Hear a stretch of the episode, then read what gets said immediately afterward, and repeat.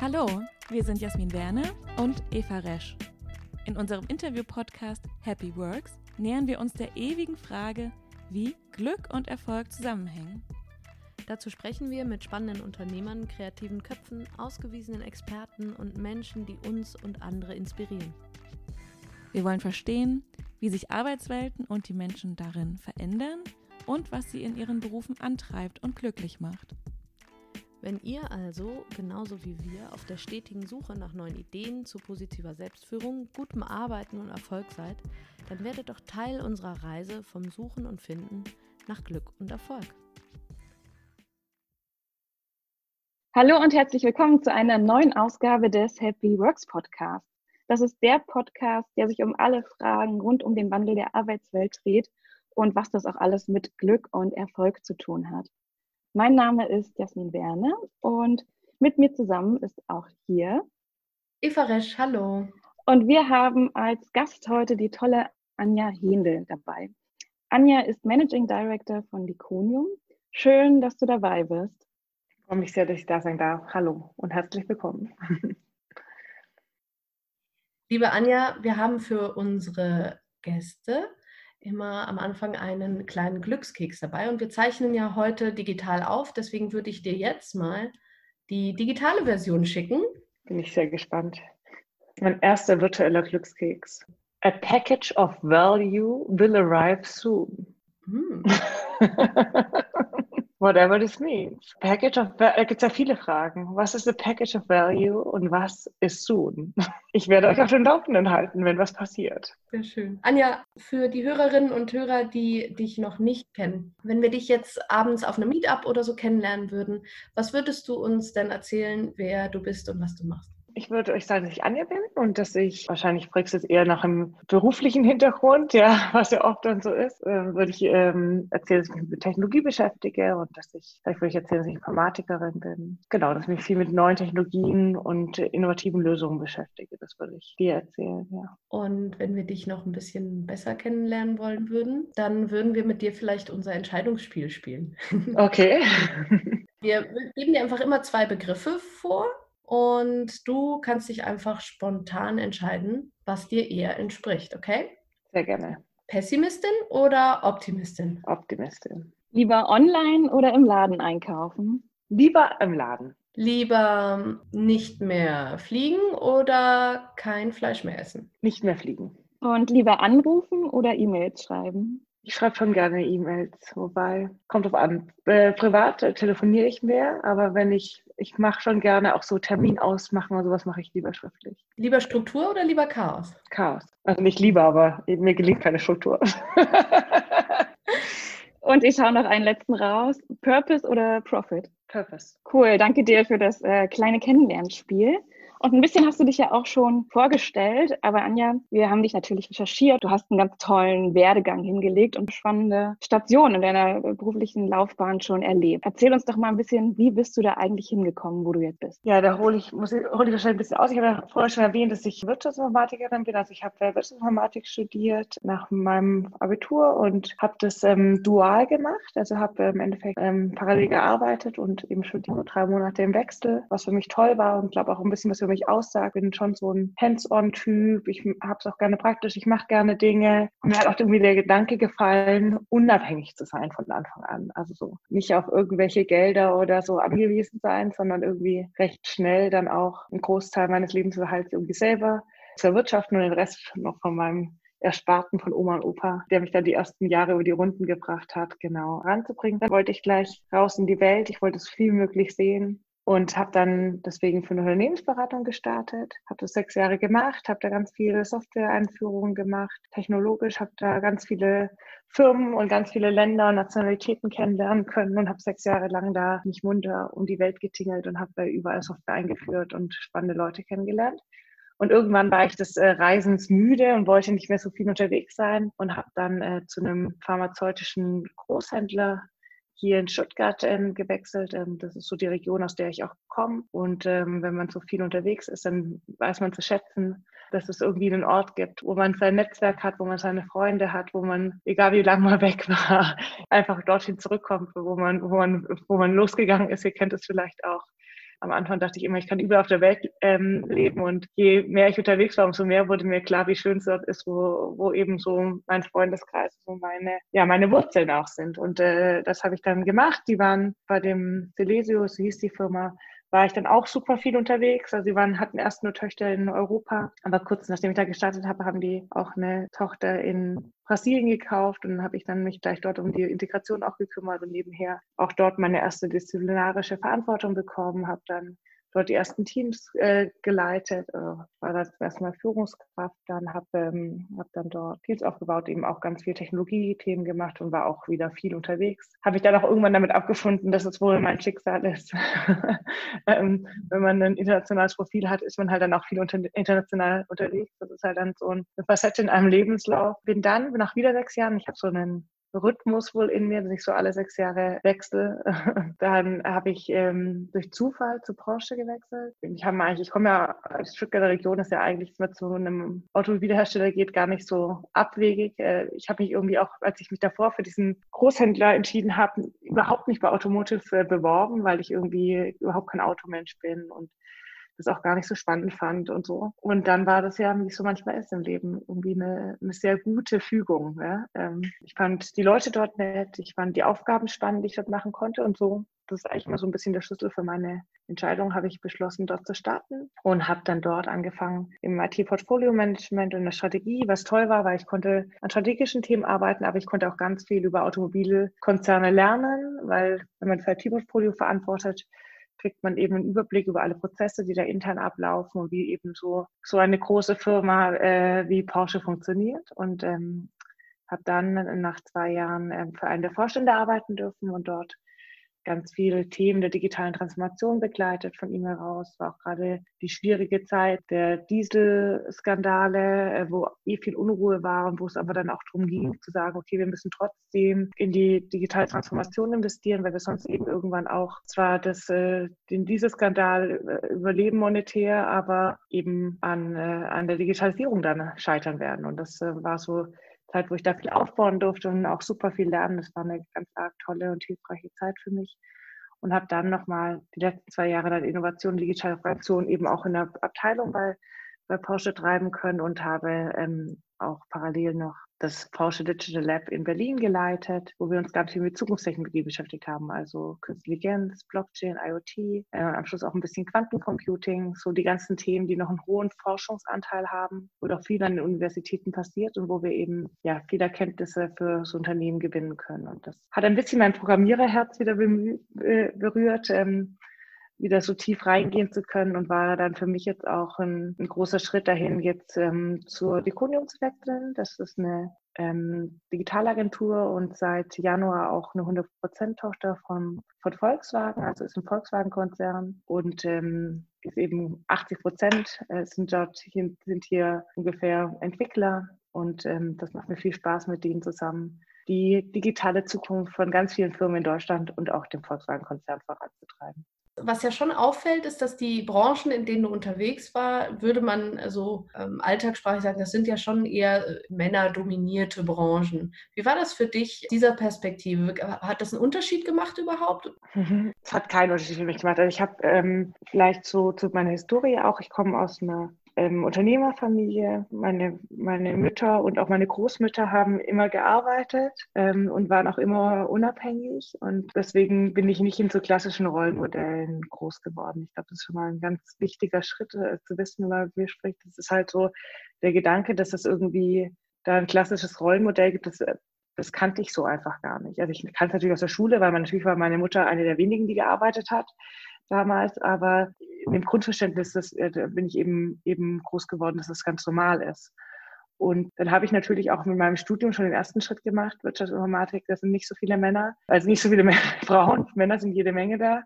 Und, und dann natürlich Unternehmensberatung, das ist wahrscheinlich so ein bisschen ausgeglichener, aber natürlich auch in den Technologiebereichen, in denen ich war, äh, war ich natürlich oft mit nicht so vielen äh, Frauen unterwegs, sondern äh, sehr männlich getrieben ja, man gewöhnt sich natürlich daran und man lernt natürlich auch viel. Ja, ich meine, das ist natürlich für mich irgendwie auch ein, auch ganz gut, weil dann hat man viele Menschen, die ja anders sind und anders denken als man selber und dann kann man eben auch viel davon lernen und sich ergänzen, ja. Und wenn du jetzt einen Top-Moment deiner beruflichen Laufbahn nominieren müsstest, welcher wäre das denn? Ach, ich glaube, den einen Top-Moment gibt es wahrscheinlich gar nicht. Ich, also was mir super viel Freude bereitet, ist immer, wenn ich sehe, dass Teams was schaffen, was keiner alleine geschafft hätte. Wenn man merkt, was so eine Diversität in einem Team ausmacht, was so eine Kraft ausmacht, wenn Leute mit unterschiedlichen Hintergründen, Sichtweisen aufeinandertreffen, sich zusammenraufen, weil je diverser ich bin, umso mehr habe ich natürlich auch Probleme, eine Sprache zu finden, ein Verständnis füreinander zu finden. Das ist immer leichter, wenn man gleich tickt. Und je diverser man ist, umso, umso herausfordernder ist es. Aber meine Erfahrung, vor allem die der letzten Jahre, ist, dass dann echt einfach Wunderbares entstehen kann, nämlich Themen, auf die keiner alleine gekommen wäre, nämlich Themen, die nur solche Teams schaffen können. Lösungen, die nur solche verschiedenen Köpfe zusammen schaffen können. Und das, das sind wahrscheinlich die Highlights äh, meiner beruflichen Karriere. Der Moment, wenn ich äh, weiß, wir haben ein Team aufgesetzt vor drei Monaten und die arbeiten an einem Thema A, B und dann sitze ich vor einem Elevator-Pitch drei Monate später und denke mir, wow, was die geschafft haben, unglaublich. Wäre mir nie eingefallen. Das finde ich tolle Momente. Erzähl uns doch noch ein bisschen mehr aus, aus eurer Arbeitswelt. Ihr gestaltet äh, digitalen Wandel und unterstützt Unternehmen dabei. Wie sieht denn, wie sieht denn eure Arbeitswelt aus? Äh, wie, wie führst du dein Team? Nach welchen Prinzipien geht ihr davor?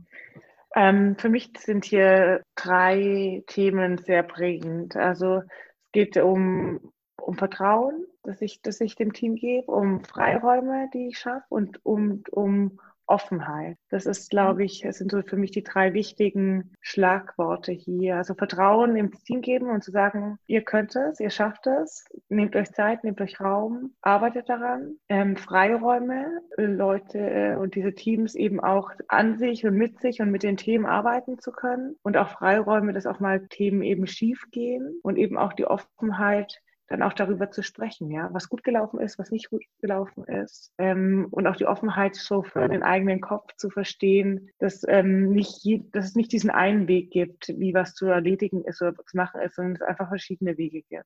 Das ist natürlich auch sehr speziell für das Umfeld, in dem ich arbeite, wenn man äh, wenn man andere Themen macht, wie ein Atomkraftwerk leitet oder sowas. da ist Vertrauen vielleicht auch wichtig, aber Freiräume und Offenheit vielleicht nicht so.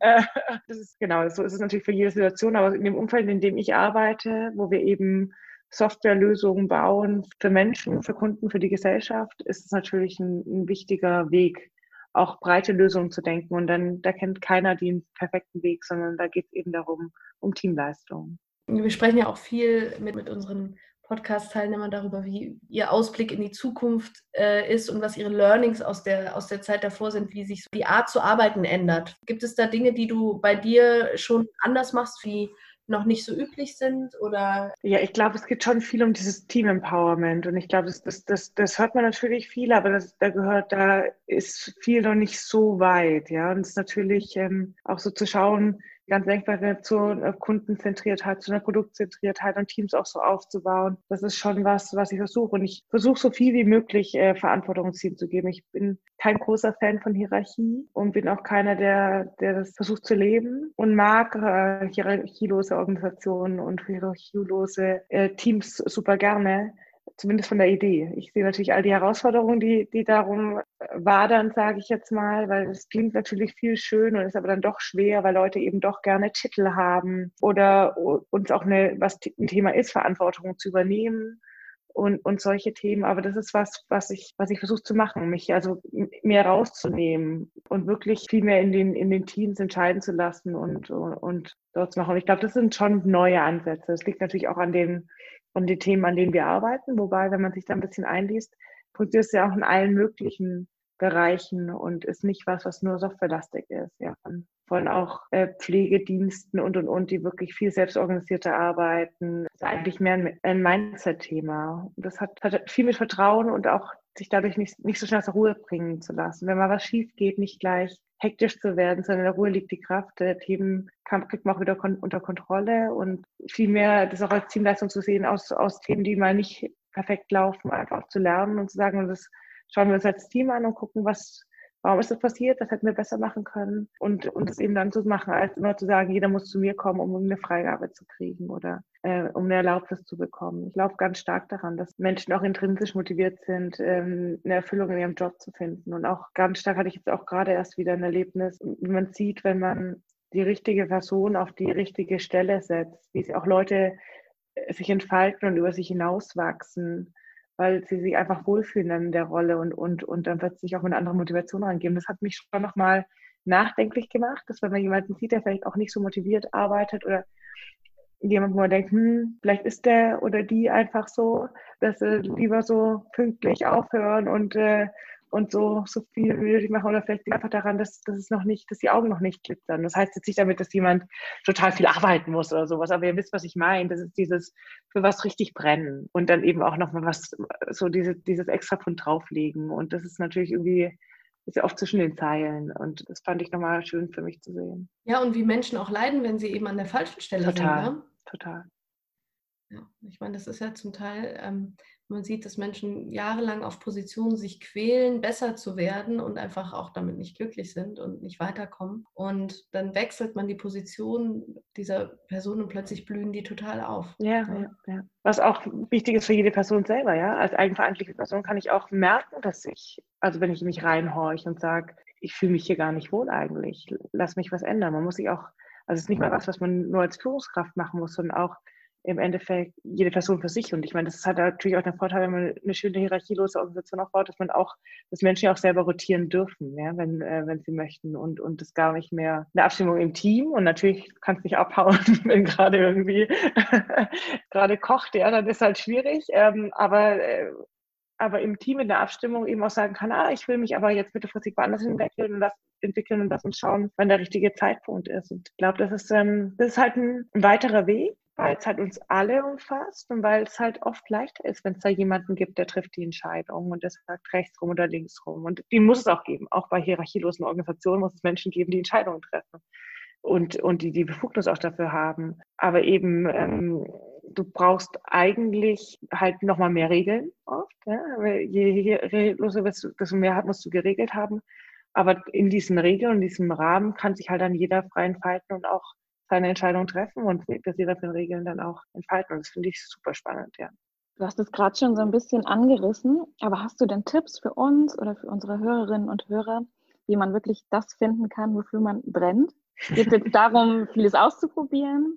Oder muss man vielleicht auch nicht das haben, sondern reicht vielleicht einfach nur eine Tätigkeit, wo man Geld verdient, was einem so halbwegs Spaß macht? Das ist Number One. Also nicht jeder muss in seinem Job seine komplette Erfüllung finden. Also das ist, äh, ist ja nicht, wofür Arbeit gemacht wurde, ja, damit jeder, dass, dass du jeden Tag, jeder da reinläuft und sagt, oh, genau das jeden Tag äh, will ich das haben. Und es ist auch total fair enough, einen Job zu haben, der halt ein Job ist, wo ich hingehe, wo ich nicht drunter leide, aber wo ich meinen Job mache und wo ich rausgehe. Das ist natürlich auch ganz stark, wenn wir so anschauen in unserer ja, liegt natürlich auch noch unserem Wohlstand, ja. Ich habe heute Morgen irgendwo gelesen, dass ich irgendwie vor Corona ähm, in diesem Jahr alle meine Wünsche erfüllen würde und jetzt eben merke, äh, wie dankbar ich bin für alles, was ich habe. Also so ein Spruch, so sinngemäß stand das ja irgendwie drin. Und ich glaube, was wir natürlich auch, wo wir jetzt auch gerade reden, mit dem, mit dem Hierarchielosen und mit den Themen, wie wir Arbeit gestalten können, hat natürlich auch etwas damit zu tun, auf welchem Level wir gerade sind. Ja, also ähm, früher war natürlich auch Arbeit anders geschnitten und anders äh, verteilbar. Aber das liegt natürlich auch was damit, dass wir auch den Raum und die Zeit haben, uns das so, zu entfalten und das einfach für uns auch auszuleben. Wenn du wahrscheinlich zur Zeit in Beirut bist, hast du andere Sorgen. Ja, also ähm, das ist äh, natürlich so ein bisschen auch unserem Wohlstand, äh, den wir gesellschaftlich ja irgendwie auch haben, auch sicherlich ein Stück weit geschuldet ist. Aber nicht nur, sondern auch eben, dass einfach auch gewisse Themen viel besser funktionieren, ähm, wenn die entschieden werden. Weil die Welt wird komplexer. Wir reden ja auch von der VUCA-Welt, ja. Ähm, und da kann niemand, auch nicht eine Führungskraft, alles am besten wissen. Das, das ist einfach nicht mehr so. Die Welt ist so komplex. Wir, wir haben so viel Volatilität, wir haben so viel Unsicherheit, wir haben so viel Komplexität plötzlich, wir haben Mehrdeutigkeiten. Da braucht es mehr als eine Person. Da braucht es Teams, da braucht es Gruppenentscheidungen, da braucht es ähm, die Meinung von mehr Menschen, die Sichtweise von mehr Menschen weil wir alle, das ist ein großes Thema von Diversität, sehen nur, was wir sehen. Und da kannst du mal sich bilden und neugierig sein und rechts und links schauen, aber wir, wir haben halt unseren Blick auf die Welt, weil wir in der Situation sind, in der wir sind, in dem Umfeld, in dem wir aufgewachsen sind und viele Themen einfach auch nicht sehen oder nicht so erfahren. Braucht es dann auch eine andere Art von Führung im Sinne von nicht mehr der voranschreitende, inspirierende oder die voranschreitende und inspirierende Führungskraft, die genau weiß, in welche Richtung es gehen soll und die Vision, sondern eher ein, ein, ein, ein verteilte Visionsbildung. Man hat ja früher immer von Transformational Leadership gesprochen, ja. dass einer von die Vision für alle kreiert. Also daran glaube ich nicht. Ich, aber woran ich auch nicht glaube, ist, dass es die eine Führungsperson gibt. Weil es gibt unterschiedliche Aufgaben auf dieser Welt zu erledigen und dafür braucht es auch unterschiedliche Formen von Führung.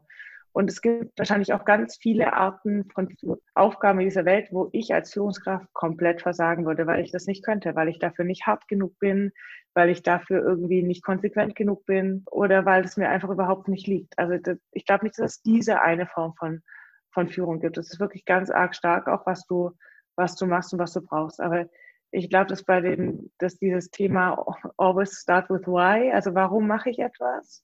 Und es muss ja nicht immer nur die, die große Weltverbesserungsgeschichte sein. Viele Dinge, die in unserem täglichen Leben passieren, sind super essentiell. Ja, ich meine, ähm, dass eine Müllabfuhr kommt, äh, hat auch seinen Grund. Das ist gut für unsere Hygiene, das macht uns alle gesünder, das ist, das ist wichtig für uns. Ja, und das ist ein großes Why. Wenn ich dann jeden Tag auf meinen Müllwagen steige und irgendwie losfahre, habe ich eine große Thematik, was ich für die Bevölkerung mache und warum es wichtig ist, dass ich meinen Job gut mache. Ja? Und dass auch dieser Job gut ist, zum Beispiel. Also das, oder als Krankenschwester so. Und das sind wahrscheinlich viel größere Bereiche, ehrlich gesagt, als wir es in vielen Bereichen, äh, Bereichen haben.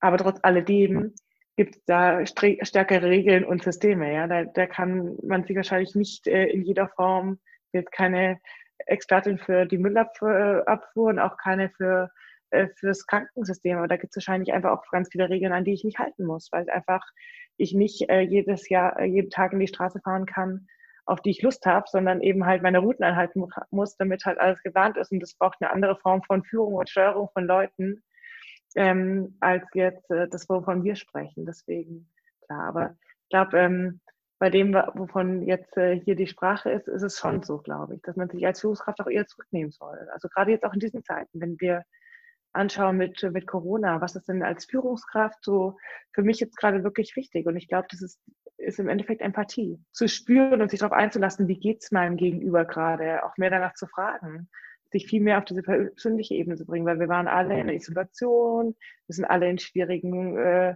ähm, Verhältnissen, Homeschooling oder unseren Eltern, die, um die wir uns Sorgen machen oder einfach auch nur, weil wir uns total einsam und isoliert fühlen. Ähm, und ich glaube, da gibt es eben, hat man ja gerade auch schon so ein bisschen gehört, nicht das eine und die eine Situation, weil jemand, der sich total einsam fühlt, hat eine andere Herausforderung als, als die Person, die sich gerne einsam fühlen würde, weil, weil den ganzen Tag die Kinder zu bespaßen sind.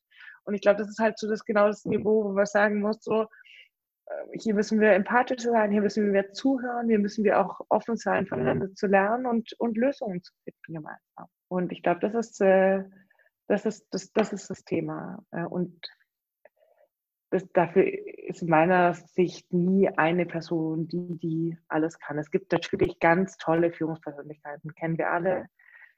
Ähm, total inspirierende Leaders, ob die jetzt auch immer so eine tolle einzelne Führungskraft sind, wer weiß das schon, ja. Die Leute, die wir im Kopf haben, wo wir sagen, okay, wow, was für eine Person. Weil vielleicht ist für die auch gut, so Massen zu inspirieren. Und in der Einzelführung von Leuten ist es vielleicht gar nicht so stark. Und so glaube ich, ist es halt wirklich so, dass wir, äh, ja, dass, dass wir äh, ganz stark mit Teams arbeiten müssen und ganz stark eben auch äh, das Kollektiv uns vertrauen sollten in den Bereichen, in denen wir eben auch in diesen Rahmenbedingungen arbeiten, in, von denen wir vorgesprochen haben. Ja, wir wollen in unserem Podcast ja auch die Themen Glück und Erfolg mehr in den Vordergrund rücken.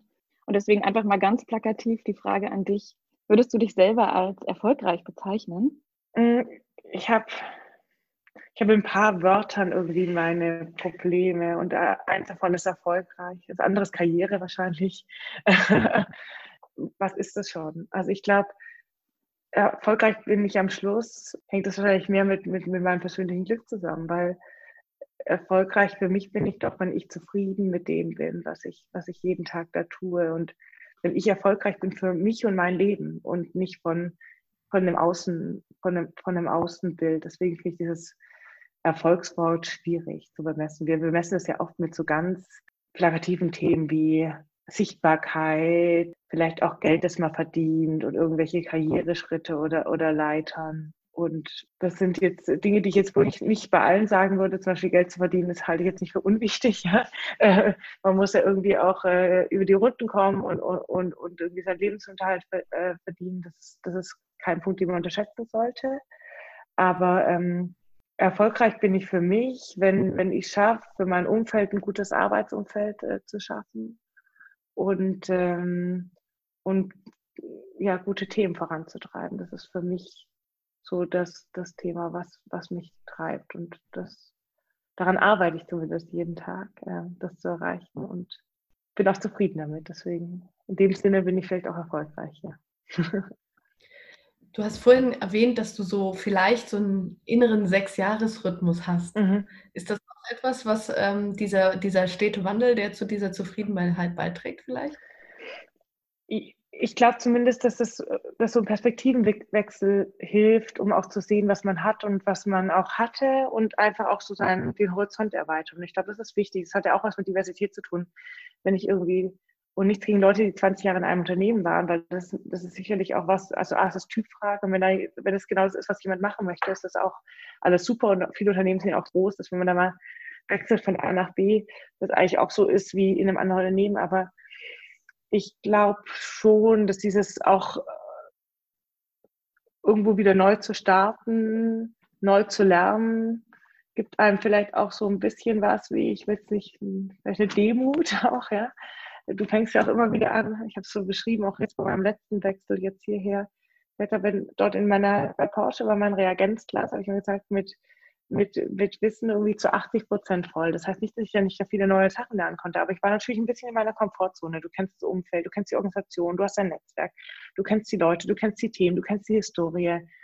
Ähm, dadurch kannst du natürlich auch nicht mehr so viel füllen. Das sind halt am Schluss diese 20 Prozent, die natürlich 80 Prozent der Arbeit ausmachen, diese letzten 20 zu füllen. Aber ähm, äh, die, die Lernkurve ist halt nicht mehr so exponentiell, wie sie am Anfang ist. Und wenn du dann wechselst nach einer gewissen Zeit, dann fängst du halt wieder an, da ist dein Reagenzglas eher bei 20 Prozent, ja. Da ist es halt so, dass du klar alles deine Erfahrungen mitbringst und, und, und, aber du ganz viel Leben nicht kennst. Du kennst die Leute nicht, du weißt nicht, was passiert ist die letzten, bei Diconium 25 Jahre, äh, du kennst die Strukturen nicht, äh, du, du äh, stellst viele Dinge in neuen Fragen, stellst auch unangenehme Fragen, stellst auch dumme Fragen oder Dinge, die du eben einfach nicht wissen kannst, weil sie schon ein paar Mal passiert sind. Und du lernst unglaublich viel. Du fängst halt wieder an, relativ exponentiell zu wachsen und zu lernen. Und das, das gefällt mir gut und, und hilft mir viel. Und ähm, Deswegen ist es für mich der richtige Weg, aber es kann für andere auch ein richtiger Weg sein, eben jemand, der vielleicht weniger so T-Shape nennt man das ja, wie ich wahrscheinlich so ein bisschen auch aufgebaut bin, mit relativ äh, tiefes Fachwissen, aber eben auch äh, breiter aufgestellt. Für jemanden äh, wie mich ist es halt ein sehr guter Weg, weil du halt immer deine fachliche Verankerung hast, aber auch ganz breit bleibst und viel siehst und lernst. Du hast jetzt ein bisschen dein Arbeitsumfeld erwähnt. Daran anknüpfend die Frage, inwieweit ist denn dein Arbeitsumfeld entscheidend dafür, ob du glücklich oder erfolgreich bist? Also bist du gerne in neuen Umgebungen oder fühlst du dich da wohl, wo du dich auch richtig gut auskennst? Also mein Arbeitsumfeld hängt, also das suche ich nach verschiedenen Kriterien aus. Und eins sind die Menschen. Also das hatte ich jetzt, ich nehme jetzt mal als Beispiel, als ich zur Gründung gegangen bin, weil das war ja für mich auch irgendwie ein großer Schritt und so. Und dann habe ich mir natürlich die Leute, äh, mit denen ich eng zusammenarbeite, auch gut angeschaut. Ja, und da äh, war für mich so die Frage, okay, sind das Leute, mit denen ich jeden Tag arbeiten möchte? Sind das Leute, die, die mich weiterbringen, die ich weiterbringen, wo, an denen wir wachsen können? Das war total einfach, weil es ist irgendwie Andi Schwendt und Daniel Rebhorn, das sind die beiden Gründer von, von Diconium und noch ähm, das ganze Geschäftsführerteam drumherum. Aber natürlich habe ich mit den beiden gestartet und ähm, die haben vor 25 Jahren das Unternehmen gegründet und haben das auf diese Riesengröße gebracht, wo das heute ist. Ja, ähm, also von Gründung vor 25 Jahren zu zweit. Ich glaube, wir waren sie gleich mal zu dritt und dann waren sie auch schnell wieder zu zweit. Also irgendwie lief erstmal eher mehr ab mit der, mit der Personalkurve als gleich bergauf. Äh, wir sind auch durch viele Krisen gegangen, kann man sich vorstellen, wenn man in so einem Digitalbereich unterwegs ist seit 25 Jahren. Da war da kommen Dotcom-Blasen und Krisen dazwischen. Und das sind auch viele große Kunden bei Reconium, sind heute nicht mehr so da. Äh, nicht wie bei Reconium, sondern einfach, weil es einfach auch ähm, Übertrag gab. Und das war, waren für mich zwei Personen, wo ich gesagt habe, okay, mit denen möchte ich gerne arbeiten, von denen möchte ich lernen. Ja, mit denen, mit denen möchte ich wachsen, ja, äh, an den Themen. Und das Zweite sind natürlich dann die Aufgaben dazu. Und das ist eigentlich so die Kombination, nach denen ich meine, meine Jobs aussuche. Sind dort Menschen, wo ich merke, okay, da entsteht was für mich, das ist, was mich weiterbringt. Und ähm, sind das Aufgaben, die mich interessieren, die mich treiben, die mich auch aus meiner Komfortzone rausbringen, die auch mich irgendwie fordern, weil es was ist, was ich eben nicht einfach runterrattern kann, sondern wo ich auch ein Stück weit Dinge neu denken muss und äh, neu, neu beginnen muss. Und das macht mich, das erfüllt mich in meinem Alltag. Habt ihr im Management-Team ein Lieblingsritual im Alltag bei eurer Zusammenarbeit? Fällt dir da was Besonderes ein? Also jetzt nicht Management so Daily oder so? Wir hatten jetzt wegen Corona ein Daily ähm, jeden Morgen, aber so sehen wir uns jetzt relativ häufig wieder. Also ich bin so, mein Ritual, aber jenseits vom Management-Team ist wahrscheinlich eher so, dass ich irgendwie meinen Weg zur Arbeit und meinen Weg zurück, das habe ich so gemerkt, also in der Corona-Zeit, äh, dass ich, ähm, dass mir das irgendwie gut tut. Ähm, deswegen habe hab ich auch relativ früh wieder begonnen, ja, relativ früh, also nach fünf, sechs Wochen wieder begonnen, ins Büro zu gehen und mache das auch regelmäßig, auch wenn nicht so viele da sind, einfach wenn mir so der Weg gut tut. Aber so im, im Management-Team haben wir kein Ritual auf täglicher Basis. Wir haben so unsere Abstimmrunden und sowas, aber wir haben auf der täglichen Basis kein festes Ritual. Wir könnten uns zu den Themen bestimmt noch, äh, noch locker noch mal eine Stunde unterhalten. Ja. Wir würden aber langsam ähm, Richtung Ende gehen und äh, stellen aber da auch immer noch mal ein paar Fragen, die für unsere Hörerinnen und Hörer vielleicht auch schon bekannt sind.